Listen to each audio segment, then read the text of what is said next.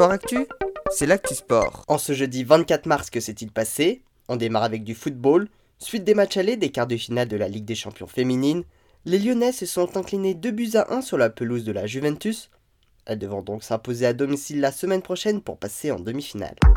En volet pas d'exploit pour Tours en finale retour de la Coupe de la CEV, les Tourangeois se sont inclinés 3-7 à 0 face à Monza. Ils terminent donc deuxième de la compétition européenne.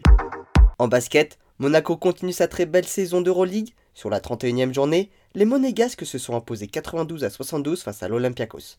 Actuellement 6 les Monégasques peuvent se qualifier pour les playoffs. Enfin en cyclisme, quatrième étape du Tour de Catalogne, Joao Almeida s'est imposé au sommet de Boytol. Il a devancé Nairo Quintana de la Arkea Samsic qui prend la tête du général. Voilà pour les actualités du jour, à demain dans Sport Actif.